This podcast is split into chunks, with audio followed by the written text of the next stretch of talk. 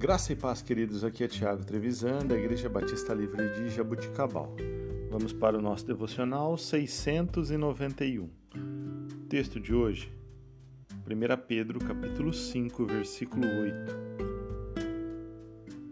Sejam sóbrios e vigiem. O diabo, o inimigo de vocês, anda ao redor como leão, rugindo e procurando a quem possa devorar. Irmãos, o fato da vida é de que alguns cristãos ainda se surpreendem ao se darem conta que a vida como seguidor de Jesus não é um parque de diversões. Na verdade, está mais para um campo de batalha. É interessante que, em mais de uma ocasião, a Bíblia compara a vida do cristão como conflitos em uma guerra. Neste combate em particular, você não pode escolher ser um pacifista ou morrerá no campo de batalha. Você precisa ir em frente e lutar.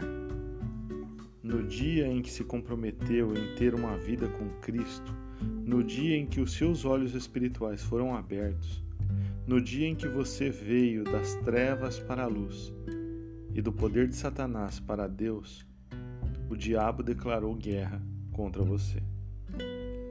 Antes, o diabo tinha exatamente onde ele queria. Ele estava muito feliz com as coisas desse jeito, mas você não estava. Eu também não estava. Por isso, nos direcionamos a Cristo. A Bíblia diz que Satanás, o Deus dessa era, cegou o nosso entendimento. As Escrituras dizem que fomos mantidos cativos por ele para fazer a sua vontade. Ficamos exaustos de sermos roubados, então colocamos a nossa fé em Cristo. O diabo não está feliz com isso. Ele fará tudo ao seu alcance para nos fazer tropeçar e nos derrotar nesse campo de batalha. Alguém já disse que a conversão transforma os nossos corações em campos de batalha. Todos que escolhem estar no lado do Senhor Jesus Cristo terão de encarar uma grave oposição do diabo e dos seus demônios. A pergunta não é se estaremos em batalha espiritual. A pergunta é: se venceremos ou perderemos essa batalha.